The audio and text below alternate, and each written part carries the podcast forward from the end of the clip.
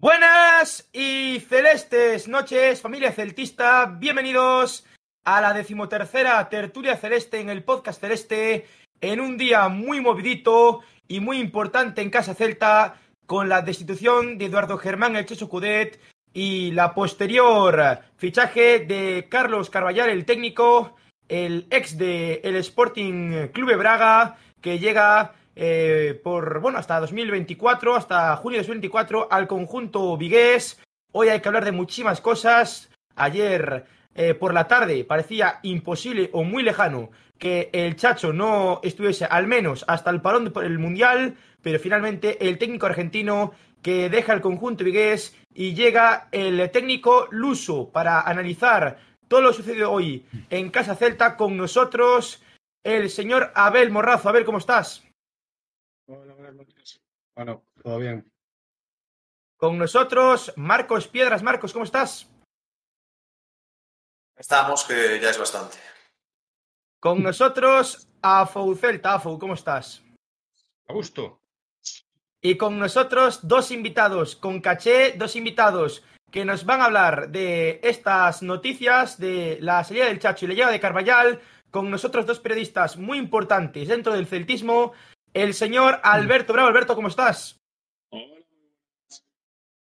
Y con nosotros David Moldes. David, ¿cómo estás? Ah, boa noite, moi ben, moi ben. Bueno, pues lo primero que vamos a hablar va a ser de la salida del Chacho, si os parece. Vamos a empezar por la salida del Chacho y después por la llegada de Carballal. Y voy a empezar preguntándole a los invitados, si os parece. Alberto, ¿qué te parece la salida del Chacho? Sí, ya, lo primero. Precipitada y un error. Yo creo que el equipo no estaba muerto, la dinámica de resultados no era buena. En los últimos partidos sí que es verdad que se notaba que había más problemas que, certezas, pero, pero no creo que destituir al Chacho Coudet sea la solución que puede encontrar el Celta para una mala dinámica. Creo que Coudet estaba capacitado para darle la vuelta a esto y que tal vez el 31 de junio, que era cuando habían pactado su salida, hubiese sido lo mejor. Ahora llegan muchas incertidumbres, pero lo cierto es que Coudet no se lo esperaba, Coudet se enteró hoy por la mañana y ayer pues estaba muy sorprendido cuando salían esas noticias de que lo iban a destituir. Creía que no iba a pasar, la mayoría de la directiva creía que no iba a suceder, pero fue una decisión casi unilateral de Carlos Mourinho y Luis Campos y como tal eh, pues se la ha tomado Coudet como una decisión extraña, rara y que desde luego yo creo que a día de hoy deja más certezas que, que deja más dudas, perdón, que certezas. David. Bueno, eu creo que Coudeto definiu ben, moi ben hoxe, era unha, unha crónica dunha morte anunciada e a, a directiva incluso que ahora se fale moito de que todo está enfocado en Carlos Mourinho, na figura de Carlos Mourinho, moitos directivos tamén perderan a confianza de Coudet. Eh, hoxe se falaba moito de que eh, Coudet eh, recuperou algo para o Celta? Bueno, eh, podemos pensar que sí, pero tamén podemos pensar que non. Fixo Coudet que non fixera Fran Escribá. Fran Escribá colleu o equipo nunha situación moito máis difícil. Eh, que fixo Coudet que non fixo Abel Resino? Eh, eu creo que creo que tan que eu personalmente era partidario de, de non cesalo por porque tampouco me ilusiona moito a chegada de, eh, de Carlos, pero pero tampouco creo que sea tan dramática a saída de Coudet como algún celtista se pensa, porque este Celta non ten nada que ver co, co Celta de Coudet, do seu inicio. Certo é que a plantilla, como di el, é bastante peor, pero para mí non é tan dramática. Eu Alberto sabe, porque hoxe yo comentaba, a min onte un bo amigo que, que coñecín fai tempo no Celta, me adiantou que hoxe o Celta ia destituir a Coudete. Comenteillo a tres periodistas. Un deles eh, preguntou na sede do Celta, preguntou eh, a un responsable do Celta, e non yo quixeron confirmar. Eu tiña dúbidas. E hoxe, cando me despertei, xa me despertei co, coa noticia. Para mí sorprendente.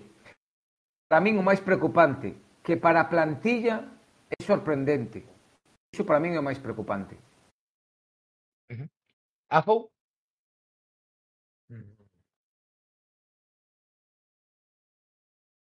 A ver, varias cousas, como todo. Eh, O que está claro é que o Celta estaba instalado, e creo que levamos dicindo, nunhas, xa non nunhas dinámicas eh, derrotistas de non ter resultados, que parece unha obviedade, que é obvio, os números están aí, por desgracia, é que estábamos instalados nunha dinámica de, de perder por sistema, de non saber moi ben ao que xugar, de non ter ideas claras. Vías un xu... ou eu vía, e moitos viamos, xogadores como queimados, como que estaban como facendo as cousas por facer, sin máis intención que seguir pa diante. Entendo que o plantilla eh, pois lle sorprenda, A verdade é que mm, me dá bastante igual. Descoñezo, recoñezo, recoñezo que descoñezo completamente como o fulano que ven agora a adestrar. Tal vez teña carácter e a plantilla se, se poña firme en 10 minutos, ou tal vez sexa un mindundi e a plantilla o poña a el firme en 10 minutos, que xa ten pasado. Non sería o primeiro que poñen firme este tipo de xogadores que temos.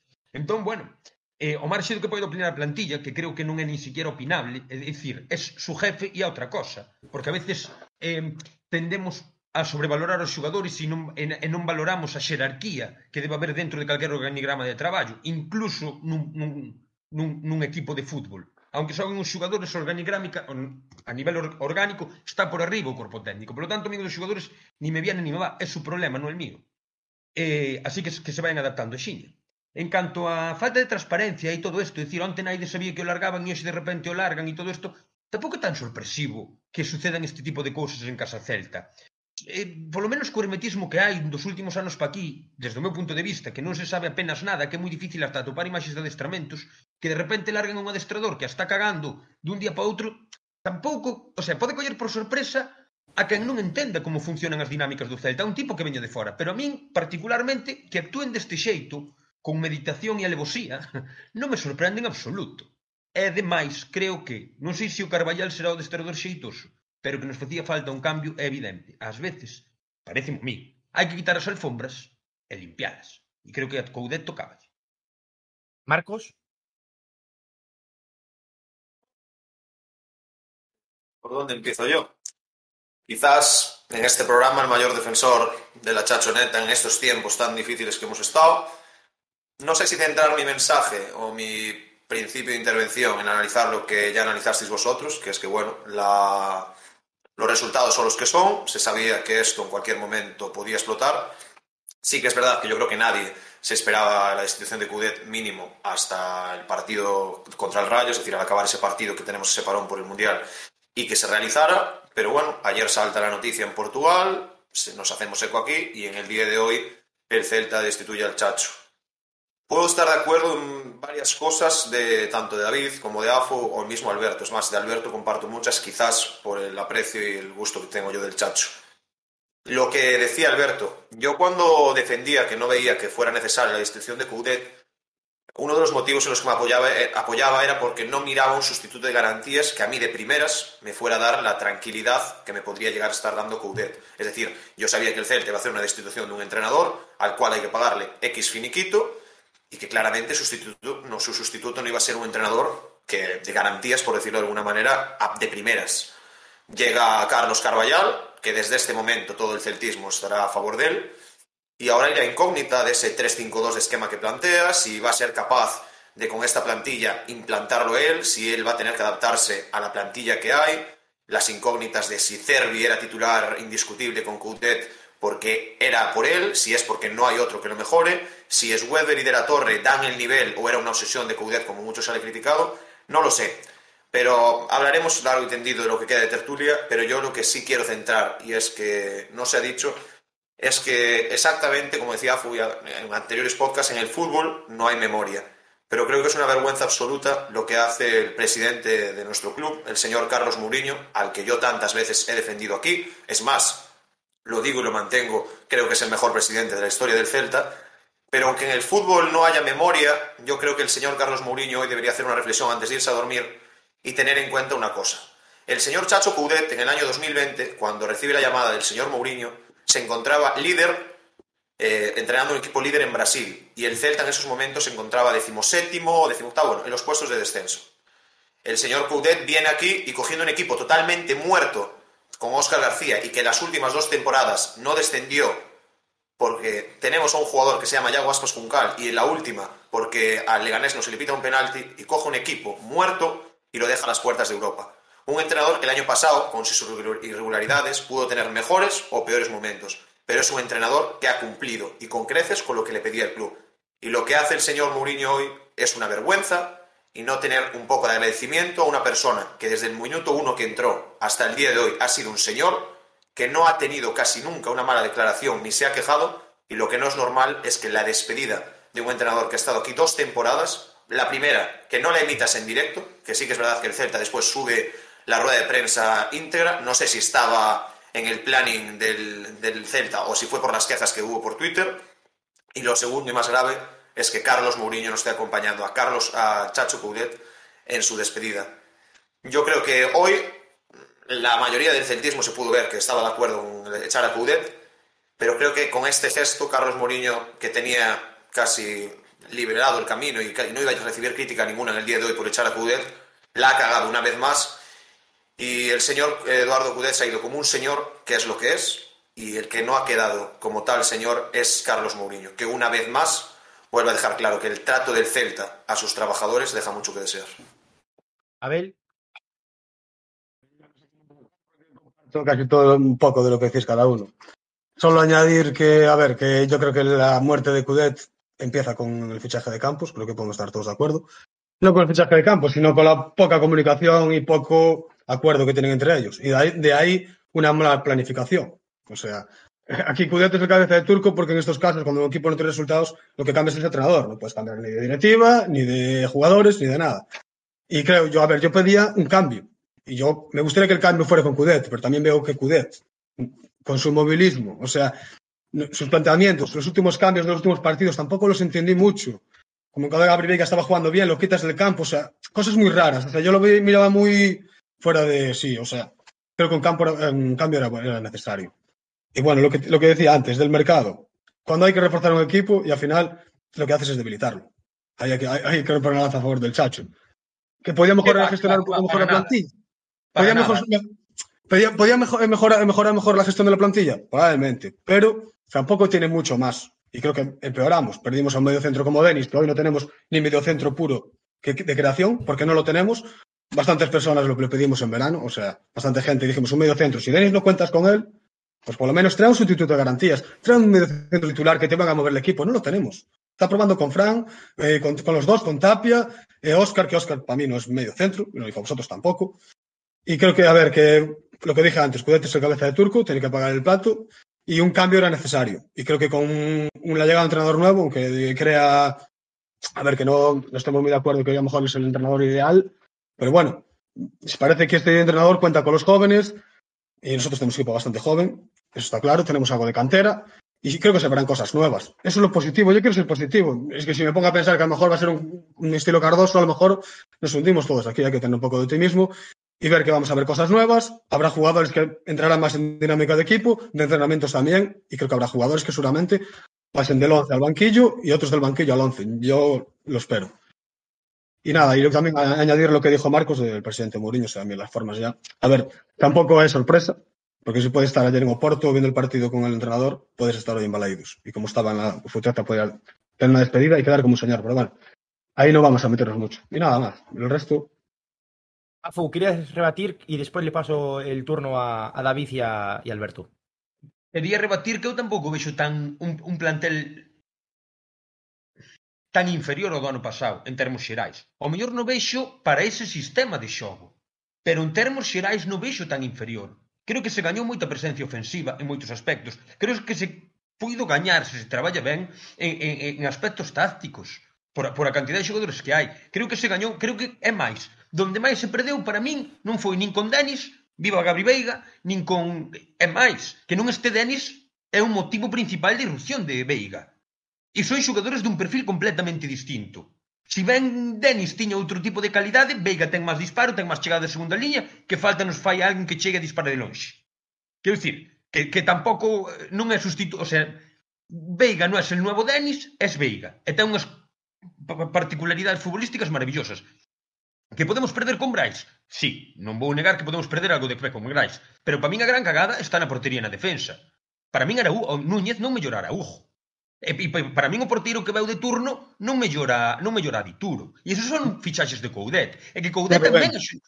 O, o Rubén, o Rubén, bueno, de Rubén me callo. Pero quero dicir no que... Non son fichajes de Coudet.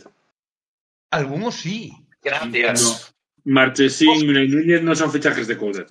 Y, y, Mar ah, y, y, y Dios, gracias. Y, os, y Oscar, no, no, a ver, se lo pusieron. Y Oscar le pusieron, leva desimitado, Oscar, Oscar leva desimitado si, toda a temporada. Si te dan un abanico de jugadores y te Es- dicen es- tienes que escoger a uno, pues a lo mejor puedes decir yo. que Marchesín es fichaje de Coudet, pero el fichaje de quería era yo. neto. Y, Él quería y Neto, yo- con yo- Neto yo- para firmarlo.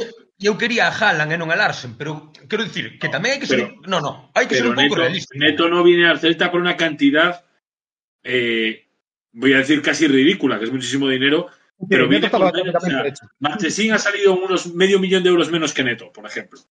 Ah, Es una cantidad que anda por ahí rondando. O sea, eh, Y o salario tamén, Coudet é o mismo contaba con salario tener de. Neto. É o, é o mismo salario de Marchesín que de Neto. No, pero por Marchesín Claro. pagado un millón de euros. O sea, pero Claro. pagaste fichaje, eh, quedaría libre neto, ¿entiendes? O sea, lo que pagas. Marchesín, y Marchesín- Marchesín viene con una ficha de Loporto, que no viene con la ficha de Dituro de la Universidad Católica de Chile. Claro, Carallo, pero- pero- era la de, la de Dituro y no se hizo. Pero que creo Y que en el caso de Unai, y en el caso de Unai, Coudet contaba con otro central Con Cal. Para ser titular. Y Unai iba a ser el tercer central de la plantilla. Él y contaba. cuando él contaba con que iba a llegar ese central, pues el club le comunicó que non iba a llegar. E que fai? Queima a Carlos Domínguez, por exemplo, que foi o que fixo. Porque as declaracións de Coudet criticando a xente en rolda de prensa só saliron para criticar a xente do filial. E estou pensando, eu non hablo de jugadores, pero cando tiene que hablar de jugadores é fácil echarle a culpa a Carlos Domínguez por unha cagada de mierda un día. Por pero máis supuesto. difícil botarlle, botarlle a culpa a peces gordos del vestuario. O sea que aquí todos somos moi bons, pero si temos memoria, algo que non debemos ter, porque sobra, Aquí non hai un bon, todos son culpables, nadie es inocente. Que ahora parece que Coudet, como votamos, é un santo de la devoción y fue, el, y fue maravilloso. No, y una mierda. No, y, y tiene muchas sombras en su gestión. Marxe, o marxe dos puntos que temos, de certo que é un tipo que utiliza 14, 14 xogadores, que non ten máis, me dá igual. De certo é que queima a xente do filial, que se non é porque Denis está bancado, o tipo de Veiga non despuntaría na puta vida. E eso sabémoslo todos. É un tipo que non conta con ninguén que, lle vota que Fontán tamén o desbancou el por unha cagada en determinado momento. Con isto non digo que non valga, nin que valga. Digo que o desbancou el. É máis, e botoulle a culpa en rolda de prensa. Pero que é un tipo que colleu a Willy de la Torre, a Willy, perdón, a Willy os Wander este, dos, de, o, o Majareta este, e botou de bronca en rueda de prensa, dicindo, facíalle falta ficha para o filial. Eso díselo a él, en su cara, pero non o comuniques, porque o vas queimar máis. Si xa o tes queimado. Ou pe que, que parece que, que, que Chacho Coudet é el puto amo de nuestro señor e Coudet era un cabezón e un turrón. Sí, por eso se va por cabezón, eso está claro. Ver, ¿no? Vamos a ver, a min de, a min de, a min de chorar a to, de que non se fale mal do morto nun enterro pareceme ben, pero Coudet non morreu. Simplemente o votaron. Es decir, é un millonario que cambiou de puesto. Non morreu aínda. Pero era un pero no Celta tuvo moitas seivas, moitísimas e moi criticables. E se lle sumamos iso, a que levamos 4 de 24 puntos a tomar por culo o crédito de Coudé. Ou somos gilipollas agora? Non sei, que fútbol vemos? Eu non sei, eu non sei. David, que no, a ver, es, es, es evidente que, que los resultados eh, lo provoca la destitución, que tiene muchas lagunas en la gestión del vestuario, que no es un entrenador que haya apostado por la cantera.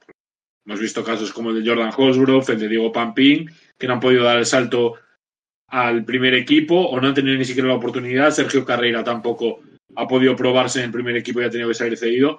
Eh, hay más casos, el de Fontán que acabas de nombrar, eh, pero a Coudet lo contrataron para, para conseguir unos resultados. Él consideraba que la manera de conseguirlos era esa y, y cuando los consiguió, desde luego el club estaba contento y miraba un poco de lado. Protestaba porque a lo mejor los canteranos no tenían todos los minutos que ellos creían, pero eh, la realidad es que, bueno, quedas octavo, estás cerca de Europa con una plantilla muy justita. Este año yo sí creo que la plantilla es muy inferior, prácticamente en todas las líneas porque hasta que Strand Larsen empieza a meter goles, no supera a Thiago Gallardo y a Santi Mina por muchas cosas buenas que nos dé.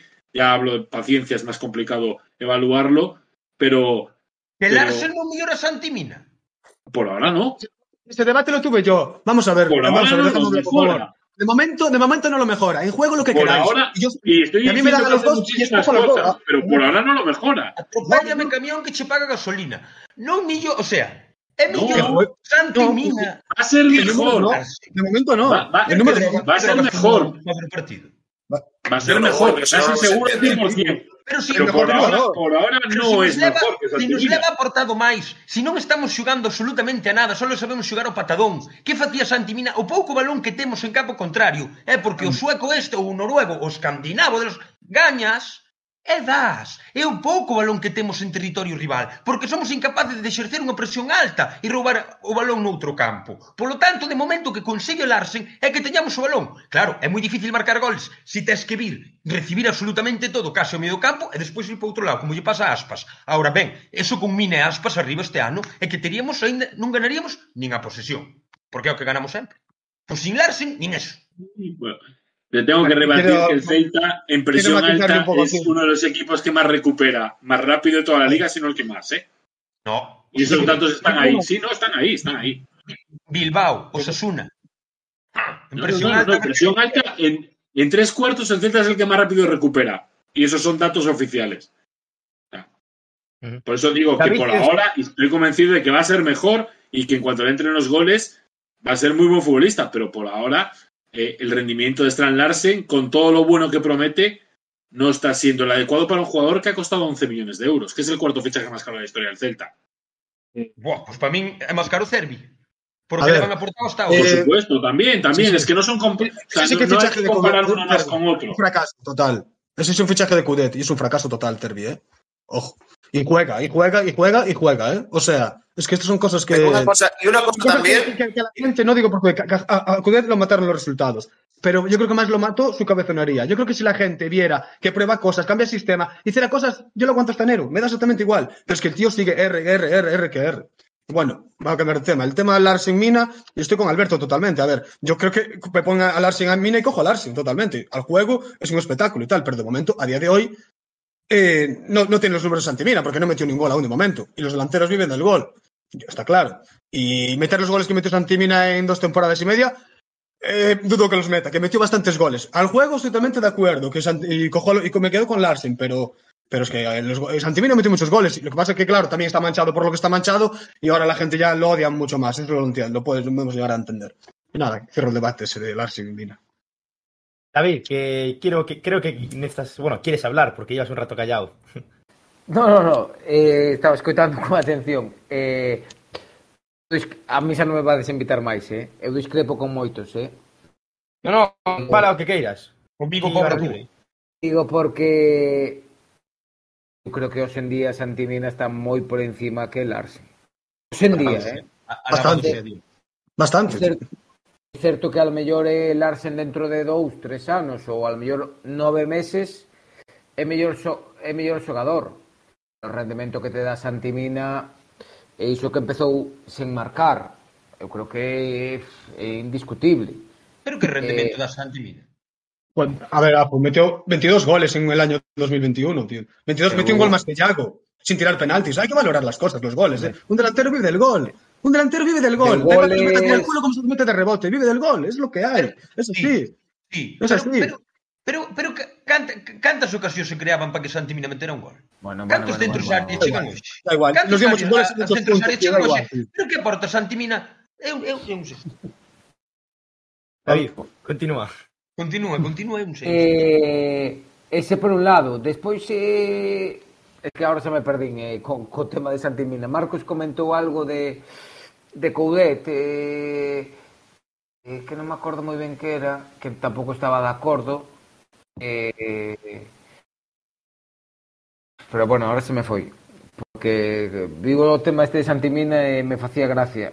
Eh, logo eu creo que volvo a repetilo eh, eh Vigo, vou moito tempo dicindo en Vigo o celtismo sobre todo a xente de, de creo que a xente que está máis cercano a Vigo é que, que, que todos os xogadores da canteira van a ser eh, Maradonas, Beckenbauers eh, Antes es- escoitaba alguén falar de Carlos Domínguez. Carlos Domínguez eu vin este ano varios partidos co Celta B e cuidado, eh, que era a Está primeira, muy mal. No, no está para jugar en el Celta B, es verdad. Cuidado que estábamos falando de Primeira Federación. Oh. É certo, é certo. E, e antes falábamos eh, que Denis, Denis é un xogador indiscutible eh, para Coudet. Nos guste ou non. E, e despois, o tema de Mourinho. Ah, non, xa sei o que era de Marcos. É certo que Coudet lle deu moito Celta, pero Celta tamén lle deu moito a Coudet. Muchísimo. Porque, porque quen coñecía a Coudet? Porque ahora todos estamos dicindo eh, quen é o portugués este? A quen lle empatou? A quen lle empatara Coudet? Quen lle empatara Coudet antes de fichar polo Celta? Estou de acordo. Estoy completamente de acuerdo. Lo que bueno, pasa es que yo creo que sí es verdad. Que Coudet le hace un gran sí. favor al... Él, claro, él, no es que Coudet le haga un gran favor al Celta, sino que Coudet cumple en sí con lo que se le pide. Y yo creo que el cesto, o sea, la destitución no se la va a discutir nadie. Por ejemplo, Alberto y yo podemos pensar que no era necesaria, eh, Abel, tú o, Afo que sí, eso ahí podemos debatir. Lo que no entiendo es la necesidad de que por qué Carlos Mourinho hoy, que podía quedar como un señor, me refiero, destituye a Coudet, se le hace un acto que yo ni me esperaba, yo hasta me esperaba una rueda de prensa con Chambrosa en la Fauteza, pues le pone el salón en príncipe, le hace un acto. ¿Por qué Carlos Mourinho? Es más, hasta el propio Coudet lo dice. Me alegra ver la gente que hay aquí, pero también, o con otras palabras, pero me entristece no ver a ciertas personas.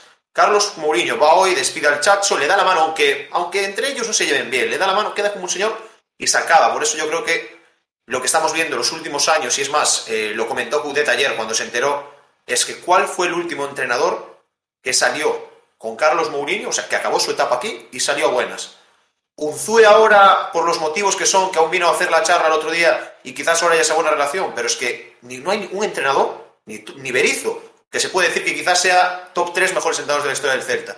No hay un solo entrenador que acabe bien con Carlos Mourinho. Entonces eso ya da más que hablar de Mourinho que de los propios entrenadores, porque te puede pasar con uno, con dos, te puede pasar, pues es normal, en el año de Cardoso, Escribá, que acabes a mal, vale, pero con todos no hay uno que acabes bien. Entonces ahí es lo que digo yo, que lo veis vosotros, que sois los periodistas, lo veis desde fuera, no, el trato de Mourinho, cuando es, es por decirlo de alguna manera, o estás con Mourinho o no estás con él. Non estou de acordo, Marcos, non estou de acordo. E me parece moi oportunista que si, si iso di Coudet, me parece moi oportunista. Porque eh, eh, Carlos Mourinho, si, si alguén o coñ... E, e eu fui moi crítico con Carlos Mourinho, e sou moi crítico con Carlos Mourinho coa súa política. eh, que en Twitter recibí moitas hostias por criticar ao Celta por moitas cousas. Carlos Mourinho prácticamente non engaña a ninguén. Porque ti si coñeces a Carlos Mourinho ao cabo de 4 meses xa sabes como é. E Coudet iso que está dicindo ahora xa o sabía no verán. E, e probablemente o soubera ou acabar a primeira temporada. Porque iso o puxen eu hoxe en Twitter. Eh, A mí non me gusta que, que, que os entrenadores unha vez que marchen do Celta, porque eu, eu, eu falo con moitos deles, e moitos deles eh, te, te din, joder, es que a min Carlos Mourinho e Antonio Chávez me prometeron que iban a fichar a eh, non o sei, eh, a tal a tal, a tal e a tal. E con esos tres xogadores o equipo iba a xogar a UEFA, Europa League. Se eu son un entrenador e teño personalidade, que hai moitos entrenadores co fan. Se eu teño personalidade e ti a mí non me das tres xogadores que eu quero e pido, pois collo me vou. A min o fácil agora é decir, eh, es que Carlos Mourinho a mí me engañou, es que Luis Campos a mí me engañou. Iso é o fácil agora. Eu non estou de acordo en todo iso que se... E eu fui un crítico con Mourinho e son crítico con Mourinho eu non creo que todo sea culpa de Carlos Mourinho nin de Antonio Chávez, porque o 70% dos xogadores que, polo, que pasaron polo Celta saben como é Antonio Chávez, saben como é o presidente, igual que os entrenadores. Esa é a diferencia. E despois te vou a, vos vou a contar outra cousa que comentaba antes Marcos, e tampouco estou de acordo. Eh, Eduardo El Chacho Coudet Tamén un tipo que utiliza a xente. Un tipo que sabe mandarlle un mensaxe a Alberto, a min, a ti, a outro periodista ou a outra persona, para que ti digas o discurso que el quere que o celtismo escoite. E el atacou a varios periodistas en varias rolas de prensa sin ter razón, cando dentro do club moitas das disculpas que saíron na prensa eh, sabían que eran certas. Eu vou poñer un exemplo. Eduardo Coudet, un día, eh, un Celta empata eh, na entrevista de Movistar, os partido, eu lle pregunto, eh, con este resultado o, Celta queda en terra de nadie. El tipo me monta un Cristo ante de Dios. Llega a rueda de prensa y a sus amigos periodistas dice, es que ya acabo de decir ahí que me preguntan en, que, que, el Celta queda en rueda de prensa en, en tierra de medio con todo lo que conseguí yo, tal. Dos ruedas de prensa después es decir, 15 días o 7 días después, o la anterior, dice, tengo que disculparme que no sabía lo que significaba rueda eh, tierra de por medio. Por favor. Eh, que de tontos está lleno el mundo, pero no somos tontos. Y Coudet ha utilizado a muchos periodistas y sigue utilizando para su beneficio. Y vuelvo a decir lo mismo. Si él si él era un tipo que non lle interesaba vir a España, aunque non deixaba o en Brasil a un equipo líder. El viu para aquí porque tamén lle interesaba. Así que non vale a película de no, yo fui allí haciéndole un gran favor al Celta, no, tú No, por supuesto, David. Y aparte claro, hoy en la despedida dice que quiere, pues, sí, ojalá tenga la oportunidad de volver a entrenar en España. Pues por eso. Pues por eso. Pero entonces pues por non, veo, non, non, non veo porque es un gran celtista, que ahora parece que es el gran celtista del mundo claro, que recuperado de, del, del no sé qué, del, del malfario de los anteriores desdichas, de yo no sé, que, no, pero, yo creo que se va como un caballero. Pero aquí se generó una sensación que es que veníamos, también le pasó al club, el club quedó encandilado por Coudet porque veníamos de tantos entrenadores tan absolutamente desastrosos con sí. Mohamed, Cardoso, no meto a Escribá, porque Escribá era un tío honrado que hizo su trabajo, pero Oscar García también fue una absoluta decepción, que cuando llegó un entrenador que con una plantilla, bueno, pues, no voy a decir espectacular, pero tampoco muy mala, con una plantilla a mitad de tabla, consiguió rendir, acercarse a Europa, pues creyeron que tenían al mejor entrenador del mundo.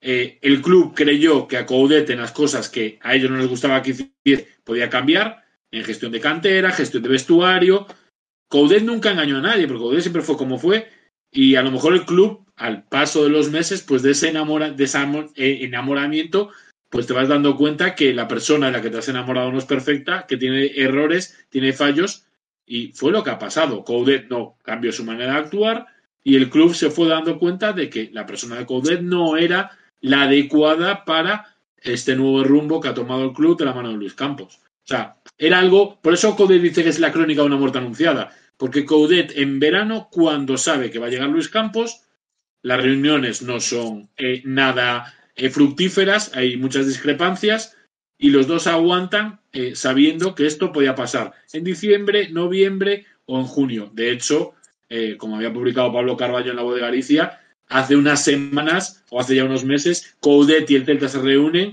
vuelven a reescribir el contrato y cuando tenían que pagar unas cantidades importantes para salir en el último año de contrato, pues en junio del 2023 podían salir gratis o cesar gratis ese contrato sin, sin que nadie tuviese que pagar. E unha pregunta que, o Chacho é unha hermanita da caridade, porque se enrollou no, perdonando un ano. É que estou, é que me parece, vamos a ver. A min pareceme ben moita defensa ao Chacho. O sea, quero dicir, me parece de puta madre. Ademais que estou convencidísimo de que o Chacho é un que dá ben con depende de quen. Porque ten esa pinta de, de, de, de tío. E constame, ademais, que é un que dá ben con depende de quen. Entón, eh, dicho lo cual, eu entendo cer certa defensa, entendo incluso certo apego a un adestrador que nos mantivo eh, tranquilos, digámoslo así, sen grandes aspamentos, eh, dentro de, de dentro dunhas dinámicas de cambiar a adestrador cada 10 cada 10 minutos. Pero lonxe dai favor a nadie que aquí cobra todo o mundo, eh? Favor o vosso por vir aquí a colaborar no podcast hoxe, que non cobrades un duro, eso é un favor. Coudete un favor a ninguén. Mais ao contrario, Coudete en Brasil non sei como acabaría a súa relación co, co Río Ave, creo que estaba, pero había que mirar. Porque Coudete Internacional de Porto Alegre. O Internacional de Porto Alegre, perdón. Había que mirar como saleu tamén dos demais sitios. E unha pregunta, que adestrador acaba ben? que adestrador se vai dicindo boas noites, me quito o sombrero, fostes moi buenos, gracias por echarme. E o cual me parecería un pouco hipócrita por parte de Mourinho, a Mourinho vamos criticar fixar o que fixera. Porque se hoxe está ali Mourinho ao lado de Coudé, diríamos, mira este maricón, despidio pola prensa, e, e, e ven aquí ahora sacarse fotito para despedirlo, por así decirlo, porque trascenderon moitas merdas hoxe o día da prensa. Si está porque está, se non está porque non está. Oye, és tu jefe, te larga, chico, eu non sei se estaría tampouco. É máis, eu sendo pregado, non sei se, se que diría que estuvera ali o jefe. Pa que? Para sacarme la foto e decir, mira que guai salí deste equipo, fícheme outro que de España. Non lo sé, eh? Y una pregunta que quería aprovechar, que tenemos aquí a Alberto y a David, es, se habla, bueno, al principio cuando llegó Luis Campos, bueno, director deportivo, después asesor deportivo. Yo os hago la siguiente pregunta. En la situación actual que hay ahora mismo en el Celta, si en vez de Luis Campos, el director deportivo, llamarlo X, fuera Felipe Miñambres, ¿a día de hoy el Chacho Coudet seguiría siendo entrenador del Celta o no? David, todo para ti. Yo no tengo la respuesta. No, sé, la respuesta poco la tendrán. Pero ¿qué creéis vosotros? Me refiero, ¿creéis que es tal el poder el que se le está dando a Luis Campos que quizás Luis Campos haya sido, por decirlo de alguna manera, el peso pesado para destituir a Coudet?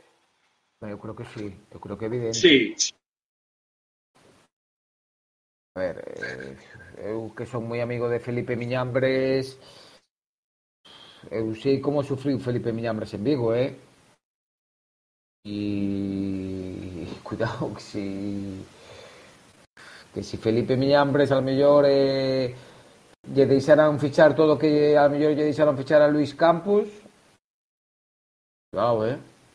eh que aquí pronto nos olvidamos do que se ingresou por Masi Gómez por eh, Lobotka, Lobotka eh, sabes? Cuidado e, e os que foron moi baratos Es que yo os pregunto esto más que nada porque aquí, pues en el celtismo, hay opiniones de todo tipo. Lleva palos Coudet, lleva palos Mourinho, lleva palos Chávez, lleva palos la plantilla. Yo creo que aquí, yo el primero, en el momento que sale que Luis Campos va a llegar al Celta, nos parece brutal a todos. Es más, a día de hoy me sigue pareciendo brutal. Pero yo también creo que Luis Campos, viendo que aparte de dirección de equipo, también tiene un poder muy importante y que ahora mismo quizás con Carlos Mourinho y Antonio Chávez son las tres personas que más mandan en el Celta, yo creo que también es hora de pedir quizás, pues igual que tuvo en el PSG, una rueda de prensa como las que le calcaban a Felipe Miñambres, en las cuales Miñambres tenía que presentarse en una rueda de prensa a explicar todo lo que no quiso fichar Mourinho y Chávez o lo que no le dejaron y él se comía los problemas de todo Dios, pues oye, Luis Campos ya sé que es asesor externo, pero igual, al igual que hizo en el PSG, que es, claro, es el PSG está el que la decide, el que la hace no es Mourinho, pero no sé, una rueda de prensa, pues se trajo esto, no se pudo traer lo otro, a explicar un poco. ¿Qué va a pasar? No. Pero vamos, yo creo que, no sé, por, vosotros sabréis más y claramente no voy a decir yo que haya que echarle culpas ninguna a Luis Campos, que al fin y al cabo ahí tiene el currículum que tiene, pero yo creo que habrá que ver todo. Pero siempre ha sido poco transparente, eh, pero no por Luis Campos. O sea, Luis Campos, salvando las circunstancias económicas que pueda tener en el PSG y en el Celta, tiene el mismo cargo en ambos clubes, es asesor externo, su empresa asesora a los clubes. Luis, eh, Luis Campos no es el director deportivo del PSG como no es el director deportivo del Celta. ¿Que Luis Campos a día de hoy tiene más poder? Por supuesto. ¿Con la marcha de Coudet tiene más poder? Evidentemente. ¿Que Carlos Carballal... Sí, Carlos Carballal es una apuesta de Luis Campos y es el nombre que pone él con el de Leo Jardín. Son nombres que pone Luis Campos, pero que ya puso hace semanas. En, o sea, cuando el Celta se planteó la posibilidad de tener que destituir a Coudet, Luis Campos empezó a mover su mercado y puso esos nombres encima de la mesa por encima de otros entrenadores españoles que a lo mejor podían haber llegado. En el caso de que hubiese estado Felipe Miñambres, a lo mejor Carballal no era el hombre elegido. Entonces, eh, veremos qué sucede en este mercado de invierno, pero es evidente que si hacen falta fichajes, pues posiblemente sean más estilo Luca de la Torre, Julio Sotberg o perfil de jugadores que pueda traer Campos a un Carles Pérez, a un Oscar Rodríguez, a un Núñez, que a lo mejor era ese perfil que podía contentar un poco más a Eduardo Codet. Por lo tanto, sí que entiendo que Campos, a día de hoy, sabiendo que las decisiones en el club las toman principalmente tres personas, que son Carlos Mourinho, Antonio Chávez, su director general, y María José Herbón, la directora financiera, que es una persona fundamental en el, organigrama, en el organigrama del club, porque es la que dice, este es el dinero que hay, este es el dinero que se puede gastar, eh, pero Luis Campos ahora sí tiene un papel prevalente, desde luego, en la, en la gestión y la dirección de, del club. Cousas. David, y finalizamos con, con, el tema del Chacho. Y David, que suba un poquito la camarita, que nos está diciendo aquí la gente todo por el chat, que solo te están mirando el pelo y las orejas, que casi no se te mira, seca. Eh, Aí está. Eh, dos cousas, dúas cousas. Eh, eu discrepo no eh, no tema este de Luis Campos é, é asesor, é externo, eh, eh, el, a súa empresa asesora o Celta, non. É mentira. O que nos intentan vender si a súa empresa fora externa, Calero non estaría todos os días na Ciudad Deportiva, non estaría todos os días eh, nos partidos, no vestuario do Celta, a, para partir de base. El, el ten que asumir a súa responsabilidade, porque Calero, que é un home posto por el, está no día a día plantilla e co equipo. Outra cousa é que Coudet non tuvera prácticamente relación con el. Bueno, son temas apartes.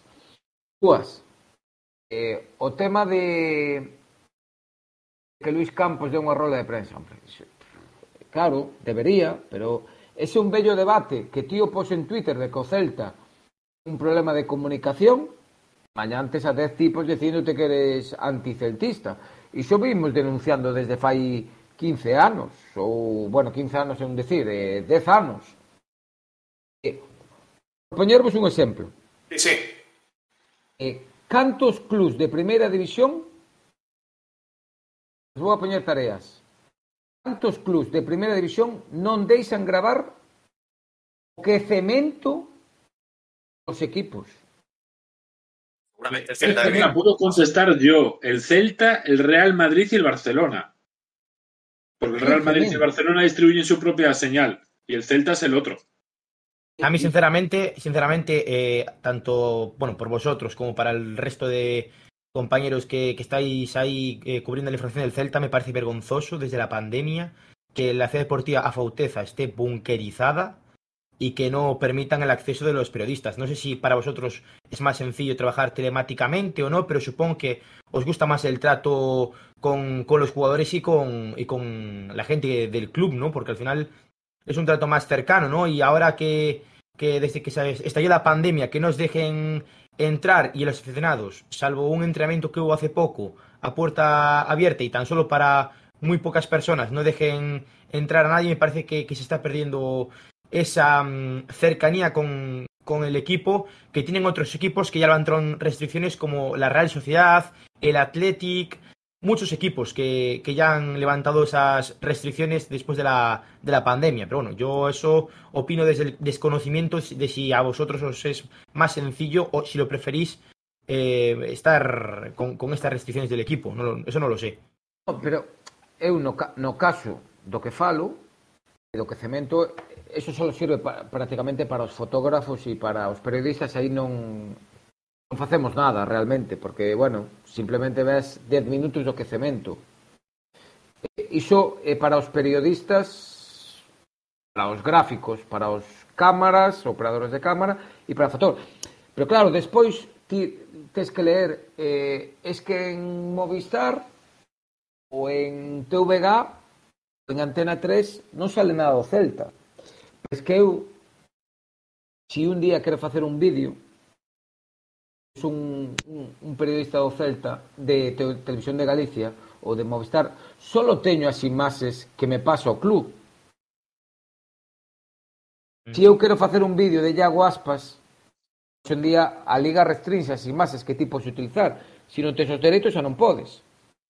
Un cámara no, mellor da televisión. De, pero da David, televisión... aunque tenga los derechos, que la mayoría de los medios de comunicación tienen los resúmenes, los resúmenes tampoco se pueden editar no se pueden publicar en redes sociales y tienes que emitirlo absolutamente tal como te lo manda la liga, publicarlo y se acabó, no hay más, te mandan goles, resúmenes y alguna petición especial que tienes al cabo del año que puedes pedir alguna cosita, pero no se pueden editar ni mover, entonces tampoco valen esas imágenes. No, pero me refiero que si tú quieres hacer unha, un, un cámara, por exemplo, dos meus que traballan conmigo en Bean Sport, depois en Gol e depois en Movistar, Al mellor un entramento estaban os 10 minutos grabando a Iago Aspas solo. Tienen dous claus no Seral e o resto a Iago Aspas. Por qué? Porque nos esa semana íbamos a falar de Iago Aspas. Un, un periodista de Antena 3 ou de Movistar ou hoxe en día de Gol que queira facer iso non pode. Logo decimos es que en Gol ou na televisión de Galicia ou en televisión española ou en Telecinco non se fala do Celta, Iso que quero dicir eu, que, que o club ten un problema, que vimos denunciando moitos, moitas veces. Bueno, me estaba desviando o tema, era porque alguén o comentara antes.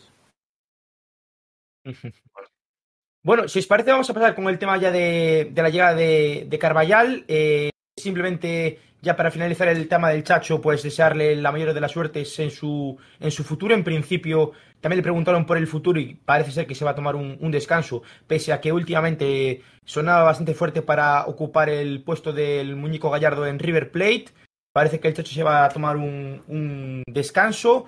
Y yo, desde mi opinión, para mí, eh, bueno, pues eh, era merecedor de la destitución. Los, los, datos son los que son. El equipo estaba eh, prácticamente en puestos de descenso a tan solo un punto. Por tanto, son, son datos para, para cesarlo. Pero bueno, agradecer su, su aporte el día que llegó y, y, la temporada que llegó, porque al final nos acabó metiendo en el octavo puesto a punto de eh, puestos de, de conference y el año pasado en zona media. O sea que agradecer al Chacho porque antes de su llegada el equipo estaba en puestos de descenso con Oscar García Nugent y salvó el equipo, eh, recuperó versión de Bryce Méndez, la versión de Denis Suárez, la versión de otros futbolistas que, que no estaban. Obviamente también ha tenido cosas negativas, sobre todo eh, contar con pocos futbolistas porque contaba con un 13-14 jugadores y no, y no con otros chavales como fueron Sergio Carreira o Gabri cuando estaba jugando con Oscar muchos minutos. Pero bueno, eh, desearle la de las suertes al, al, técnico argentino. Ojalá que lo, que lo haga bien en su próxima etapa. Y nosotros a lo nuestro. A lo nuestro y eh, Carballal, que hoy ha tenido ya su primer entrenamiento en la Ciudad Deportiva Fauteza. Hoy ha conocido a sus eh, nuevos futbolistas. Un técnico que la verdad a mí me deja dudas. Yo siempre soy optimista con los nuevos técnicos. Creo que era necesario la llegada del técnico luso, pero eso de que haya entrenado a 20 equipos en los últimos 24 años y de esos equipos haya sido cesado de bastantes de ellos, de hecho tengo aquí la lista, ha sido cesado de el Setúbal, de Sporting, de Marítimo, de Asteras, del Sheffield, del Swansea, del Besiktas y del Aguada. Recordemos que el Aguada, el equipo de los Emiratos Árabes, ha sido su último equipo. El año pasado estuvo en el, en el Braga, que hay que decirlo, que fue meritorio. Eh, metió el equipo eh, de Braga en, en, los cuartos de final de la Europa League y campeón de la Copa de la Tasa de Portugal, pero eh, ha sido cesado de, de, varios equipos. Por tanto, ese miedo que, que, me entra y a mí me entra un déjà vu de la temporada de Mohamed Cardoso, que no sé si será lo mismo, espero que no. Carballal me parece un, un entrenador que puede explotar eh, a jugadores como Carles Pérez, que va a jugar en su posición, Cervi, que también va a jugar en su posición, pero mmm, a ver cómo se acomoda ese 3-4-3 que en principio va a proponer, a no ser que, que cambie al, al 4-3-3, que ojalá sea la formación con la que juegue en Vigo. Y ahora le pregunto a los invitados que, qué os parece la llegada de Carballal. Empezamos por Alberto. Yo creo que es una apuesta de Luis Campos, era un entrenador de, que ya controla a Luis Campos, que lo conoce, que sabe cómo funciona. Es de esa escuela portuguesa científica del fútbol, de la que también es Miguel Cardoso eh, entrenador, es filósofo, eh, sus ruedas de prensa son a veces un tanto curiosas. Eh, que tenga muchos equipos tampoco me genera muchas, muchas certezas ni, ni muchas dudas, porque bueno, porque tiene una carrera larga, extraña. También indica que a lo mejor el Celta le firma este año y medio, pero que en junio, si las cosas no van del todo bien, pues tiene una salida fácil y busca un entrenador para el centenario, que posiblemente puedan ir por ahí un poco los tiros.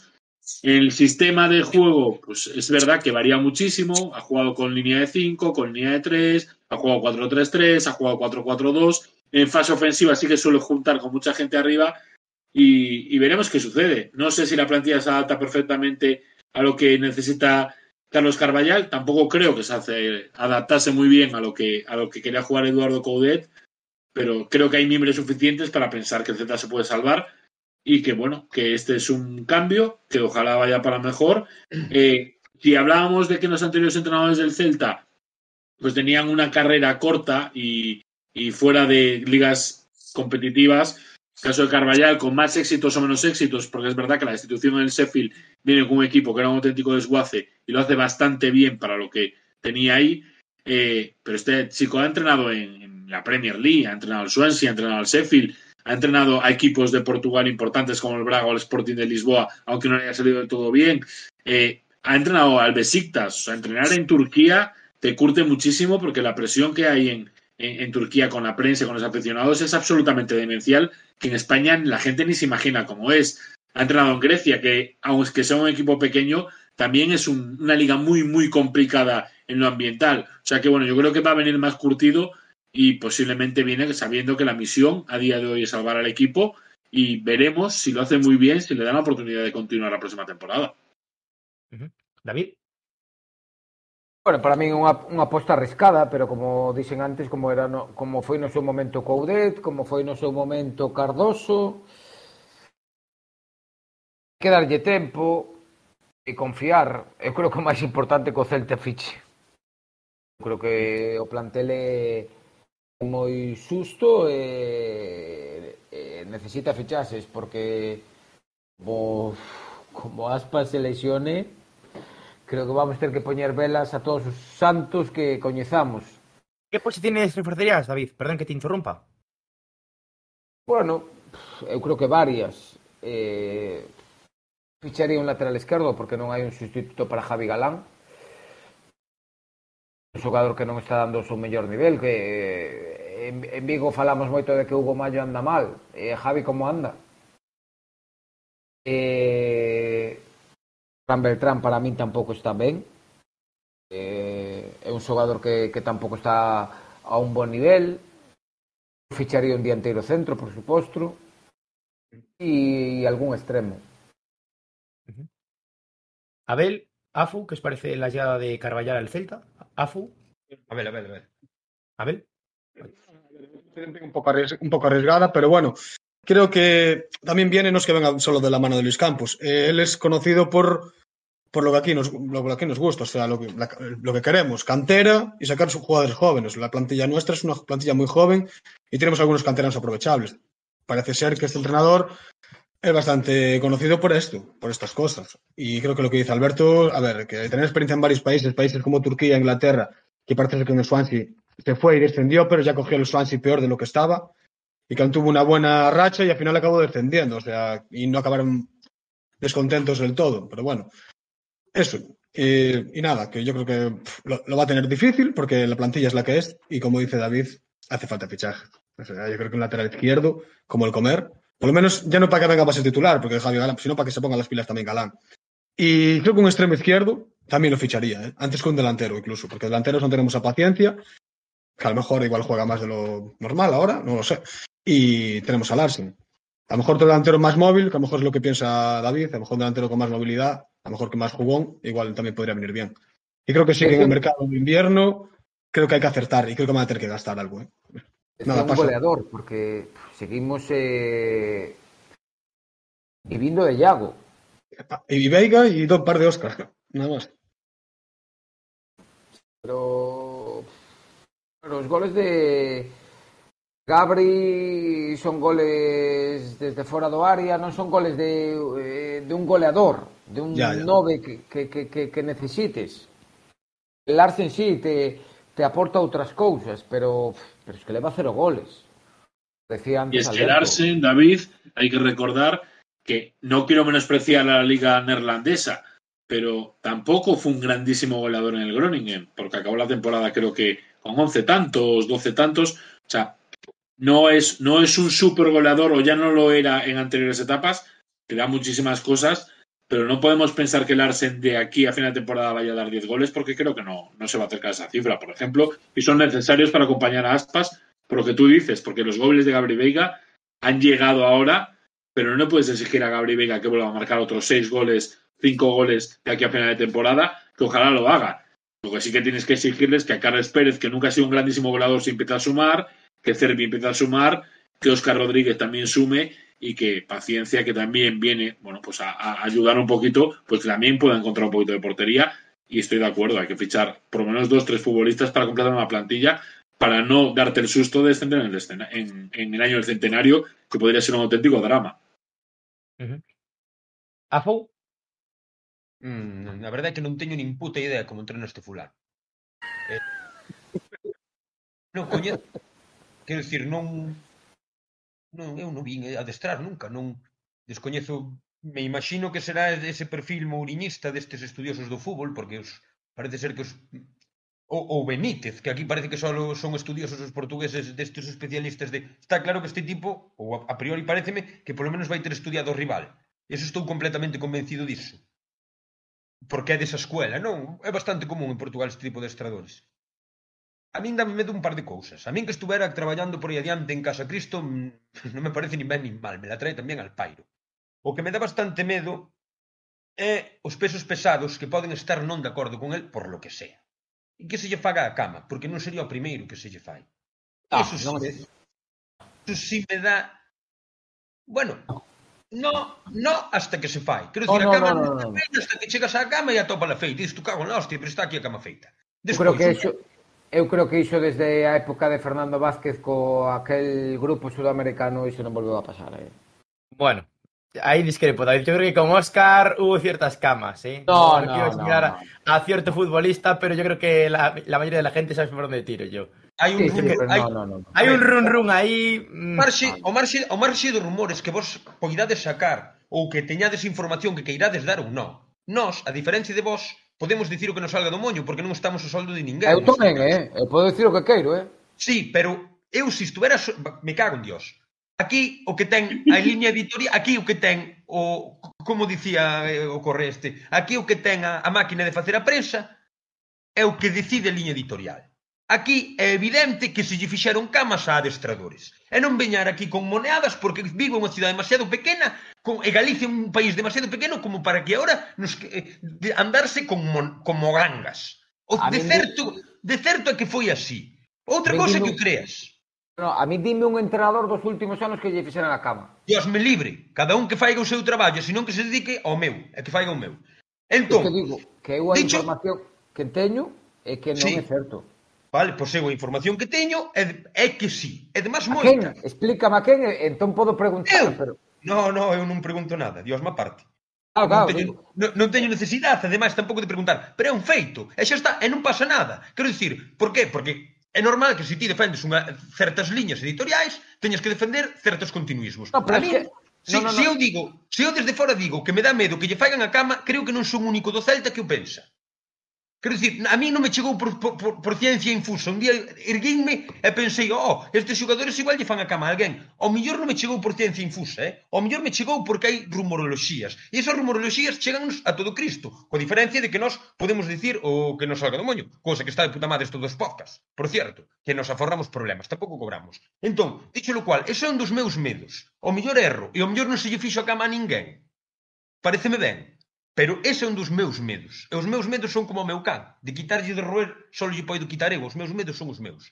E outro medo que me dá moi grande, ou que me parece bastante ridículo, máis que medo, é decir, votamos ao chacho, porque non sabe aproveitar o plantel que ten, e este tipo teremos de tres. Me cago na hostia.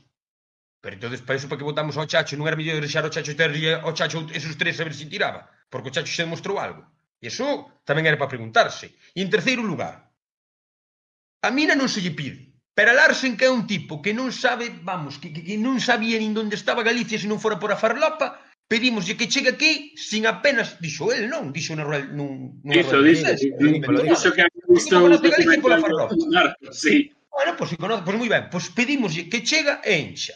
Home, se falamos de adaptacións, tampouco lle está gustando tanto. E a única adaptación que lle falta real a un tipo de 22 anos que daqui non sabe nada é o gol. Vexo outras adaptacións moito máis paupérrimas de, moito, de, de a priori moitos mellores xogadores. E os goleadores, Alberto, que decías ti, ou, ou incluso... Eh, de, non, de... Oh, que, que, que gol, que non sei que, que canto gol. Eso vale pasta. E non vale 11 millóns, eh? Eso vale 25 millóns. Ah, porque... Teza, vou te poñer un exemplo. El Bilial El Touré, 20 anos, 8 millóns de euros na Almería. Tamén ten un período de adaptación, leva 3-4 goles. O sea, cando pagas, eh, a ver, eh, eh, el Arsen tivo ocasións clarísimas Pero- para marcar pero- gol. Pero é que xoga o Almería e a que xugamos nós. O Almería é un equipo que encaixa tres, pero ten o demo de ocasións. Nós cantos tiros a porta temos, pero de que estamos falando? Larsen, donde toca os balos que ten que tocar? Pero estálle pasando aspas nos últimos 15, 15, non sei, pero nos últimos sí, partidos. No, por que toca pelota aspas? Partidos están Por que toca pelota aspas? Porque baixo ao medio do campo, mogollón, a crear superioridades no medio do campo, mas non está cerca da área, porque aspas cerca da área marca, xa fai que non marca. Por que? Porque o equipo non dá chegado alá. E iso é unha obviedade. Eu tamén vexo os partidos. Pero, Pero vamos entonces, a ver una cosa tamén. Non lle vou pedir, non lle vou pedir un rendemento inmediato porque sei que me vai a dar non tan inmediatamente.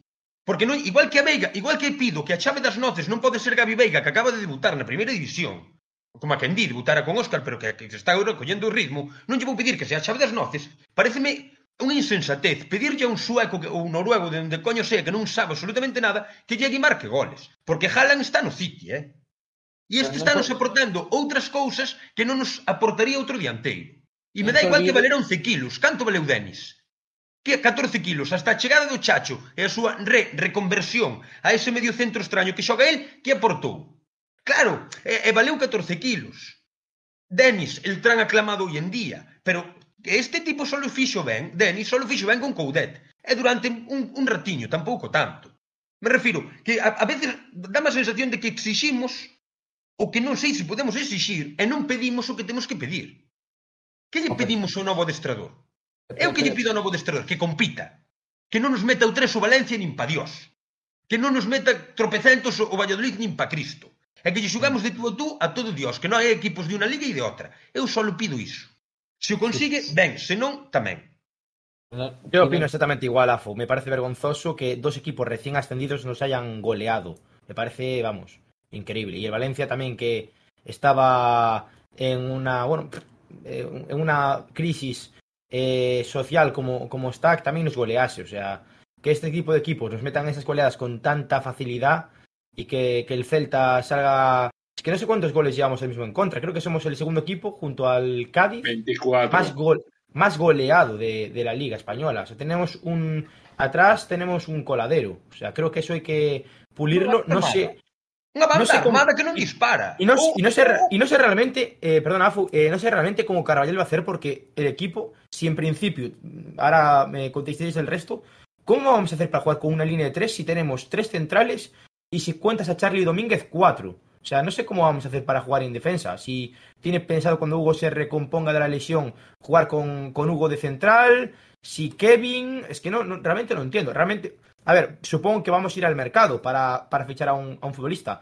Y a mí, la verdad, un poco lo que me reconforta de- del fichaje de Carvajal es que va a apostar por Williot, va a apostar por, por Luca, que, que en principio Williot iba a salir cedido, seguramente, pero, al- pero bueno, igual estos partidos contra Osasuna y, y, Rayo y contra el Algar en Copa lo prueba. Pero bueno, Afo, eh, a- decir Afo, Abel y después Marcos, y, y os dejo al, al resto hablar. que hay. No creo que por su esquema favorito sea 3-5-2, no, no pondrá ese esquema. A lo mejor no arriesga pondrá defensa de 4, a lo mejor hasta el parón. Vosotros pensar que ahora se vienen cambios, o sea, cambios de esquema. Jugadores tienen que resetear, tienen que aclimatarse a su juego, a su filosofía, a sus entrenamientos, a todo, a sus vídeos, porque le va a poner vídeos, va, a- estudiar rivales, que eso el chacho no lo hacía. Por lo menos no lo hacía que yo sepa. No sé si aquí los periodistas lo saben. Eh, y claro, eh, yo, es eso, yo creo que no arriesgará. No creo que, no creo que veamos una defensa de, a lo mejor, más que de 3, de 5. O sea, sí, con carrileros, pero igual un poco más defensivo. No creo que vaya a salir a, tope contra los Asuna cuando faltan dos días. Y va a tener dos entrenamientos, o sea, sería una locura. Pero bueno, hay, que ver qué pasa, hay que ver qué pasa. Y, y eso, más que nada, tendrá que ver lo que hay, lo que tiene, lo que puede jugar y los jugadores que hay que fichar en enero. Y le dirá, mira, sí, aquí hace falta un delantero, hace falta un extremo, este no me convence y este tiene que ser cedido.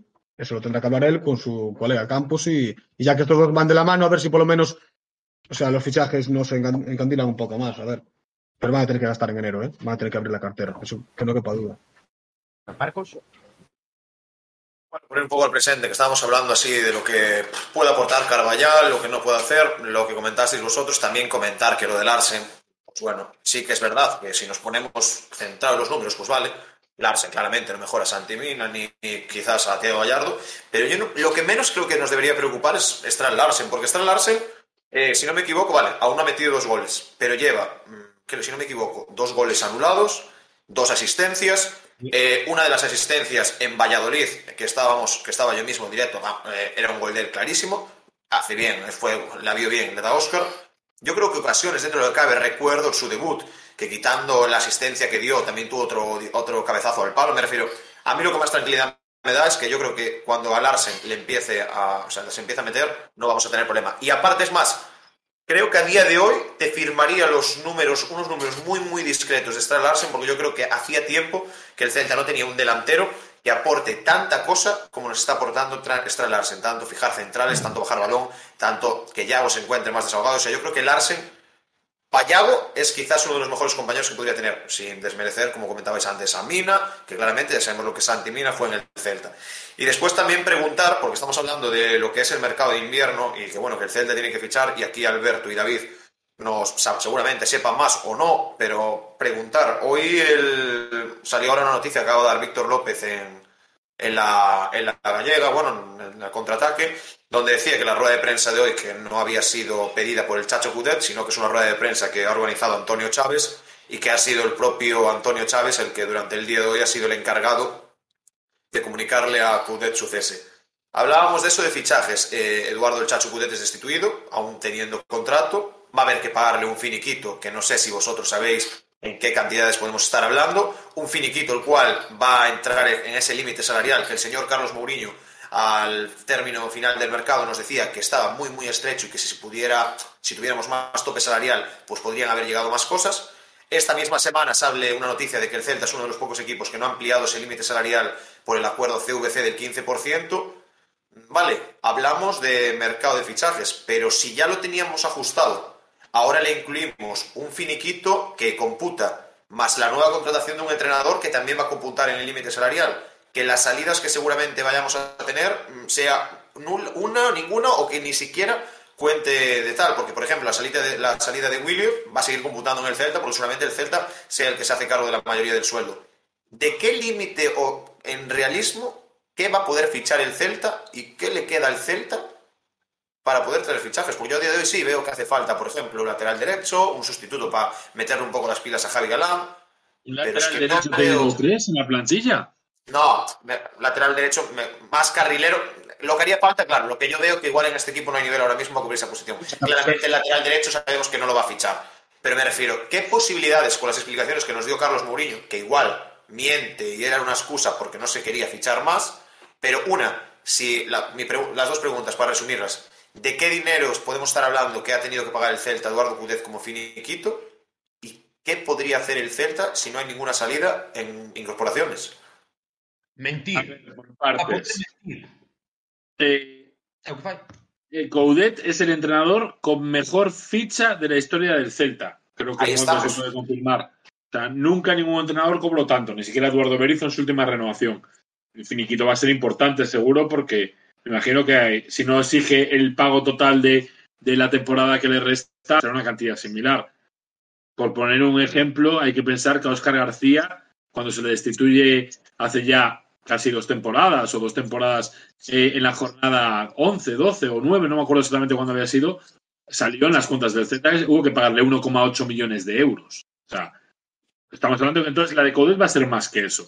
Eh, el límite salarial, el límite salarial es como los Reyes Magos o el ratoncito Pérez. Está ahí. Eh, hay mil formas de ampliarlo, incluso hablando con el propio patrimonio de, del dueño del club, en este caso Carlos Mourinho, de su grupo de empresas, del grupo GES, si el Celta quiere ampliarlo, va a poder ampliarlo. En la noticia del que no usó el 10%, perdón, el 15% del fondo CVC, eh, no lo usó la temporada pasada, bueno, sí que lo usó, pidió 10 millones de los 12,9, pero luego al vender a Bryce, dijo a la liga que no le hacía falta usarlos y que le revocasen esos 10 kilos. Parece ser que este año sí ha vuelto a pedir esos 10 millones y de los 63,8, los 12,9 que puedo ampliar del fondo CVC, 10 ya están usados o casi usados. Eh, le queda poco margen, pero vuelvo a decir, la liga en estos años permite pasarte pagando una multa o reajustándote en las próximas temporadas. Sí que el Celta va a tener capacidad si quiere para fichar, porque hay muchos mecanismos para hacerlo. Otra cosa es que, dependiendo de estos dos partidos o de lo que pueda suceder, porque hay que recordar que la liga vuelve el 30 a 31 de diciembre con un partido contra el Sevilla y durante el mes de enero vas a tener también bastantes partidos, si te salen bien las cosas, pues a lo mejor el Celta considera que no hace falta fichar a nada o simplemente tener algún retoque. Si las cosas van muy mal, van a tener que tirar de chequera y ya repito, hay mecanismos para poder ampliar el límite salarial y desde luego el principal es conseguir que Denis Suárez se desvincule del Celta, por ahí estamos hablando de que sería una cantidad importantísima que liberase masa salarial, pero yo creo que esa a día de hoy es la más difícil de conseguir. Y también que me olvidaba de estas dos primeras preguntas que. A mí me dijeron hoy una cosa, seguramente igual ni la sabéis vosotros, ni sea verdad. Eh, cuando se renueva Coudet, se anuncia que Coudet renueva hasta la temporada 2024. Al igual que cuando se fichó a Juan Carlos Unzúe, que el Celta anunciaba que Juan Carlos Unzúe se convertía en entrenador del Celta para las dos próximas temporadas. A mí me han dicho hoy que en el... No sé si es verdad o mentira, es que es más una información que me llega, pero como la, ni yo me la puedo llegar a creer, porque no sé cómo la fuente que me lo dice lo puede saber, en la que me dice que el contrato de Carlos de Carvallal no es que sea por dos temporadas, sino que al igual que fue, era con Coudet, que era de 2 más 1 opcional, y de Unzue, que era de 1 más 1 opcional, que la de Carvallal es de esta, lo que queda de temporada, y en junio la opción de ambas partes, o sea, del Celta, de decir, te la prolongo o no, como era con Juan Carlos Unzue. No sé si a vosotros os llegó algo o no. Probablemente, probablemente sea así. Sí, muy posiblemente, pero, pero es que el Celta en todos los contratos que articula siempre busca posibles salidas para, para censar la relación eh, en los veranos. O sea, la de Coudet de la temporada opcional era mediante el pago de una cantidad de dinero que luego se pactó que, que se quitaba, que cualquiera de las dos partes al final de, del 2023 o de junio de 2023 podía decidir irse sin, que, sin tener que pagar nada. Soy convencido, igual que pasó con la Unzué, que posiblemente Carlos Carballar firme una segunda temporada opcional eh, acorde a unos objetivos y desde luego, si el Celta pues, decide prescindir de él, aún cumpliendo esos objetivos, tendrá que pagar una cantidad. Pero seguro que hay algún mecanismo para que Carlos Carvallal, el 31 de junio de 2023, deje de ser entrenador del Celta si el Celta no está convencido de, su trabajo. Y ya para ir finalizando con esta tertulia, eh, David, eh, ¿tú crees que va a apostar más por los Williot, Luca? Es un poco pues la sensación que a mí me da, ¿no? Pero ¿crees que va a apostar más por ese tipo de futbolistas y, va um, a hacer un poco más eh, una plantilla un poco más extensa y, y también contará con algún jugador de, del Celta B, sin contar a, a Carlos y a, y a, Gabri? Yo creo que no. ¿No? Sinceramente creo que a, a base do equipo vai ser a mesma. Porque pode ser que Luca de la Torre poda ter máis min, algún minuto máis, pero a información que a mí me chega é non precisamente de Coudet que o nivel de Williot está longe de, do que requiere un, un equipo de primeira división. Uh -huh. eh, do filial, quen subirías ti? ¿Yo? A mí un jugador, a mí un jugador, que, un jugador que, me, que, me, que, me, gusta es Iker Losada, por ejemplo. Yo lo subiría a Iker Losada. O te subiría a Barcia. Barcia creo que está haciendo buenos partidos, la verdad. Yo creo que es triste decirlo y bueno, creo que sí, que Claudio Girales está haciendo un trabajo excepcional. Miguel Rodríguez. Celta, pero lo que decíamos antes, Miguel Rodríguez, bueno, pues es la promesa y tal, pero las veces que ha subido vimos lo que hizo. Yo creo que a día de hoy, no así como el único futbolista que estaba preparado para dar ese salto y que, bueno, poco a poco lo irá dando, como decía Cudet, con esa dotación, es Gabri Veiga. Pero yo creo que quitando a Gabri Veiga, en estos momentos el Celta B no cuenta con ningún futbolista que junte las condiciones. Ya no te voy a decir para jugar en primera división, quizás ni para decir lo llamo, porque es más, quizás de los pocos y se puede ver eh, el supuesto delantero que subía del Celta B, como siempre vimos, era Miguel y ahora va a ser Pablo Durán. Me Pero Marcos, a de hoy... Marcos, Miguel Rodríguez lo que jugó, ¿qué jugó? Eh, cinco minutos contra Osasuna cuando debutó. No jugó más, Miguel Rodríguez. Y con 17 años, ahora sí, tiene 19. Bueno, el caso, de Miguel Rodríguez, el caso de Miguel claro. Rodríguez es especial porque es un futbolista que tiene muchísimas cualidades para triunfar. Estoy convencido que conseguirá triunfar en primera división porque, porque creo que está llamado para ello.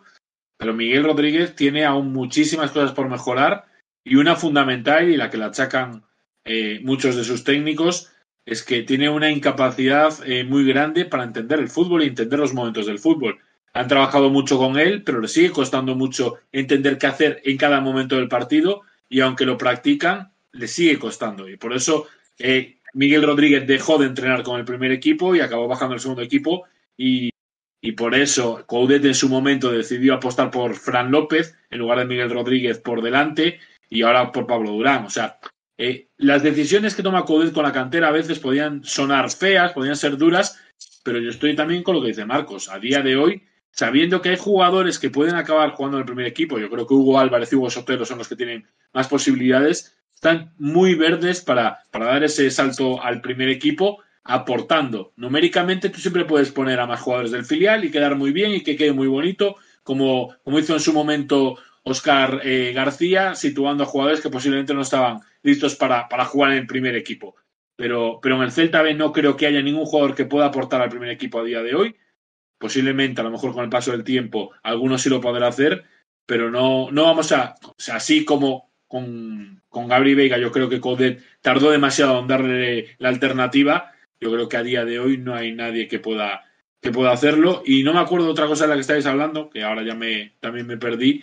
Eh, pero también había otra, otra circunstancia de la que estáis hablando hace poquito, eh, que no sé si era por un tema de fichajes o algo así, o, de jugadores. Ah, no, perdón, sí, el caso de William Software. Estoy con moldes, o sea, no es un capricho solo de Codet. O sea, hay más gente que lo ve trabajar día a día y, te dicen que a día de hoy William tendría problemas para, para tener minutos en el Celta B. O sea, que hay jugadores en esa línea de volantes que están mejor que Williot y que aportarían más que, que, el sueco, que bueno, que por ahora, bueno, pues tendrá unas condiciones espectaculares, pero que evidentemente eh, pues está muy verde o tiene que adaptarse muy mucho a lo que es Primera División Española y, la Liga Española. Es que esto, esto, esto, es como todo. Eh, eh, non sei se a maioría de vos xogachedes o fútbol, pero si ti cando xogabas o fútbol en juveniles, que fora nunha categoría boa, eras titular no teu equipo, subías o, eh, equipo a entrenar y, y te pasaban como avións. Eh, isto, isto é como todo. Eh, eu sempre poño o mismo exemplo. Eh, eh, es que non quero dar o nome, porque despois eh, nas redes sociales rapidamente te, te, te, te critican. Pero había un xogador do Celta eh, eh, que incluso o seu entorno decía que el podía xogar en primeira división. Incluso no Celta falaban del como un xogador da primeira plantilla. Nin Óscar, nin Coudet, nin ningún entrenador de primeira división esta temporada pensou en el para xogar na máxima categoría. Que a veces pensamos no Celta B como eh, Lezama e o tempo ao final lle dá razón a eses entrenadores, eh? E insisto, non é por defender a Coudet, pero a veces debemos de pensar eh, obviamente que, que, que se o Celta B fora se no Celta B houbera 10 tipos a xogar en primeira división o, o, o entrenador realmente os pondría. O, ou se non... Solo un exemplo eh, eh, vos deixo falar a todos vos decirme todos os xogadores que estiveron o ano pasado en Celta B están en primeira división hay uno, ¿eh? Jordan Holbrook está jugando y jugando muchos minutos en la primera división de Portugal, pero un equipo que está en la zona de arriba. Sí, pero bueno, en el caso. No, en el caso Jordan ya sabemos que fue... tiene más temporadas. No, pero bueno, Jordan en el primer equipo podría haber llegado aportado.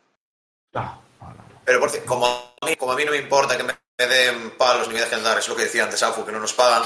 Eh, lo que nos comentaba David, yo no voy a decir quién es, pero bueno, se puede intuir y os lo comento por otra parte no es que lo que hablamos siempre de que somos un equipo de cantera, que tenemos que apostar por cantera, pero es lo que estábamos hablando hasta ahora. A día de hoy no hay futbolista en el Celta B que tenga nivel para cumplir en el primer equipo o en primera división. Y tenemos el caso de poner un ejemplo, Iker Losada, que ya lo digo yo, eh, es un caso que ya voy a decir yo. Iker Losada tiene aquel debut estelar contra el Real Madrid, es más, mete un gol, pero Iker Losada, desde ese momento en el cual tanto él como su entorno, como incluso el primer equipo del Celta decía, vaya jugadorazo tenemos aquí, el nuevo Yaguaspas, como se le puso a tanta gente, y después pasó tres años en el cual no es que volviera a, jugar en primera, es que pasó a ser el gran olvidado. En Celta, incluso está en el Celta B, que bueno, ahí se puede meter lo que Onésimo también lo puso de lateral, pero me refiero, es que no le haces ningún favor a estos chavales, porque Pero son tampoco chavales... Lautaro acaba de despuntar, ¿eh, Marcos? Tampoco Lautaro. No, pero por- es que es más.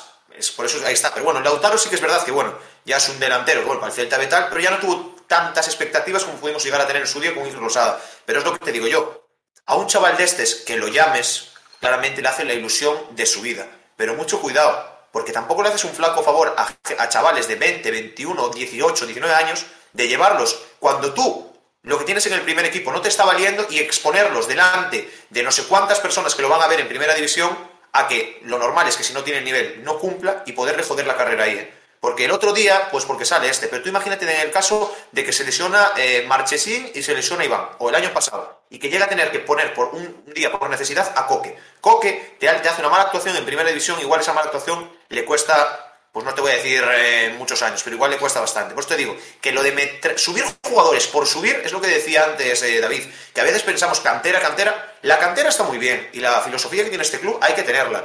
Ole por el Bilbao, ole por la Real, pero una cosa hay que tener una, hay que tener una cosa clara. La primera que tiene que tener clara la idea de la, eh, de la cantera es la directiva, que parece que este año se han vuelto a encauzar. Pero hay que recordar que el Celta B el año pasado, incluso hace dos, era de todo menos un club canterano. Porque Oscar García en su día sí. Recuerdo aquel partido contra el Barça, que hasta debuta Jacobo, me refiero, que puso por poner. Pero... Marcos, perdón por interrumpir. En, hai unha cousa tamén que hai que ter en conta, desde o meu punto de vista, e pode errar, cando se sube a un canteirán ao primeiro equipo, o primeiro que tens que facer, e iso é de, de, de, de, de, de, de, de, del primeiro de fútbol, é darlle confianza. O que non pode ser tampouco marxinar. Explícome, que tú non rindes por lo que sexa, porque tes falta de... Cantos xogadores quedaron á beira por falta de confianza dos propios compañeiros que moitos xa che van facer a cama, porque sí. algún vai ver algún vai ver peligrar o seu posto. E son obviedade. O sea, caso, pero, caso Hugo Mayo, Sergio Carreira. En fin, da igual. Del... No, eso pasa casi casi en todos os traballos. E, e en Galicia moito máis. Non lle ensinas ao que tes ao lado por si caso fai mellor que a ti e che quita o, o rango na empresa que tes. Eso é un feito, non pasa nada, é así.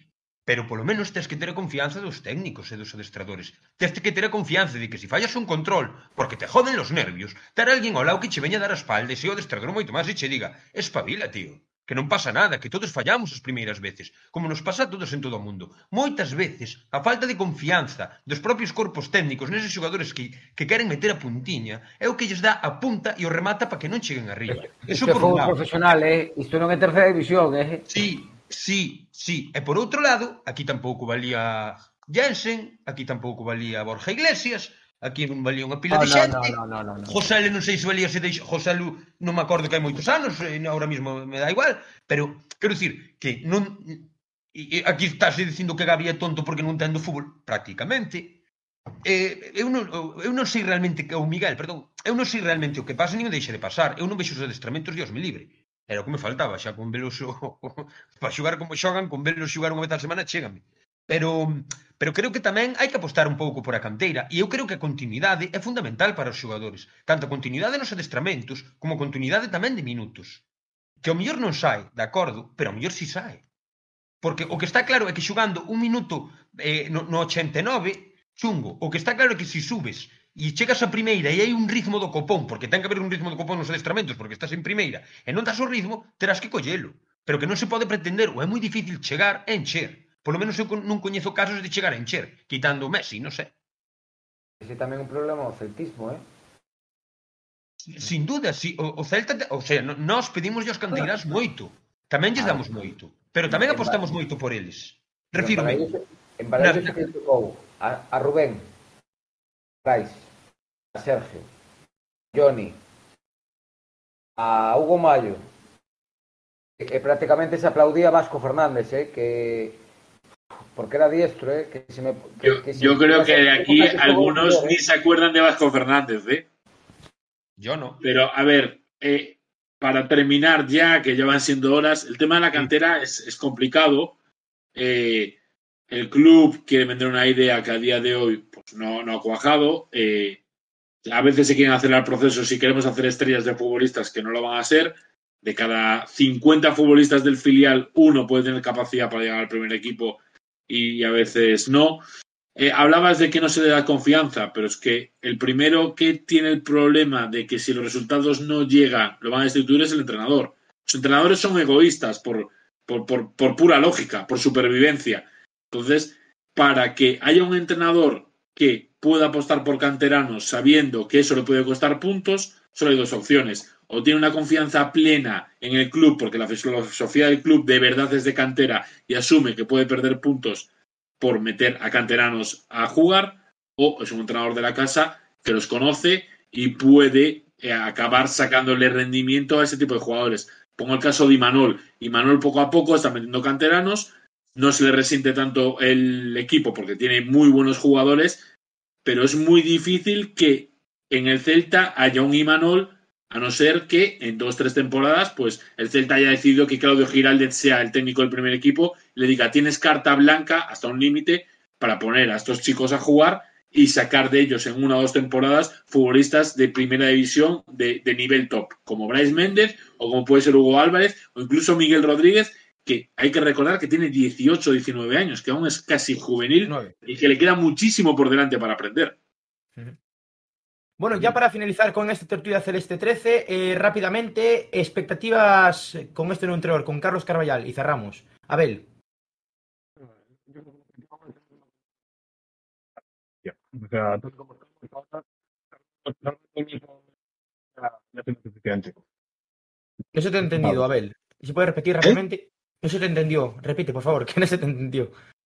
Nada, que, que yo lo- a este entrenador le pido resultados, ya no me conformo, ya no pido buen fútbol y eso, o sea, resultados y, y salvarnos holgadamente. Marcos. Por no sufrir me llega desde este mismo momento, a partir de mañana, a olvidarse de mi querido Eduardo el Chacho Gudet, apoyar todo el mundo al equipo. El sábado tenemos la primera final contra Osasuna e todos a por todas. Azou, eu non lle pido nada, que faga o que poda co que ten e, e, e nós aquí estaremos para criticalo ou para apoialo a muerte. É nuestra David. Nada, coincido. Resultados, eh, porque os resultados ao final van todo. Pode ser un gran entrenador eh, e descender e todo o mundo vai te criticar e, e pode ser un pésimo entrenador e se gañas vai ser o mellor do mundo. Así que resultados e co Celta vai a Europa que, que viaxar por Europa mola moito co Celta. Alberto. Nada, que consiga el objetivo que tiene el club, que es salvarse de la manera más holgada posible.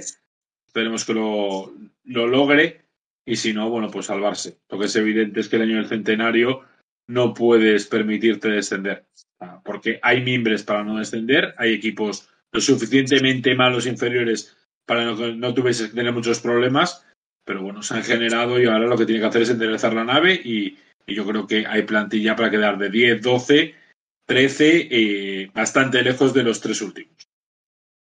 Bueno, pues voy a cerrar ya. Eh, Abel, un placer. Sí, eh, eh, bueno, eh, eh, aprovecho y agradezco después, Marcos, si, si te parece. No, Cierro pero es que es, solo para decir una pequeña cosita ya antes de acabar, una cosa muy Ah, pequeña. vale, sí, sí. sí. Era que acaba de salir por Twitter, eh, bueno, un conocido mío, Román, que están proponiéndole a todas las peñas y, bueno, al celtismo en general, y es que este sábado en Balaídos, en el minuto 23, dorsal de Coudet en el Celta, Balaídos ofrezca una ovación a una persona que de mejor o peor manera ha intentado hacer este club más grande y que intentó al menos reconciliar a la afición con la, o sea, la afición y a la directiva. Entonces queda ahí ese mensaje que se está difundiendo por Twitter de que este sábado contra los Asuna en el minuto 23 le hagamos ese pequeño homenaje a un entrenador que por desgracia no va a tener la suerte de despedirse en Balaídos. Solo quería añadir eso. Ahora sí, Abel, un placer. Alberto, un placer. Muchas gracias por pasarte por aquí. Nada, encantado. Hasta la próxima. David, un placer. Gracias, compañeiros. Afo, un placer. Placer e a ver se se atreven a volver estes dous caballeros, que sempre se aprende un montón, a verdad. Eu espero, espero que a próxima sexa tomando unha cerveza, eh? Pre pre prefieres menovar que aquí ou que? Marcos, un placer. El placer fue mío un día más y nada, agradecerle tanto a Alberto como a David que se hayan pasado por aquí y a toda la gente que nos ha visto, que lo haya sido una locura. Y lo dicho, todos a una y a por Osasuna. Pensaba que ibas a decir una burrada, ¿eh? Por la boca. No, ya no, no, no. No faltan 20 temblando. minutos para, para, para acabarse el horario infantil. Agora verdad. Batasuna? Que querías dicir? Todos son agora Batasuna? No, otra cosa, otra cosa peor.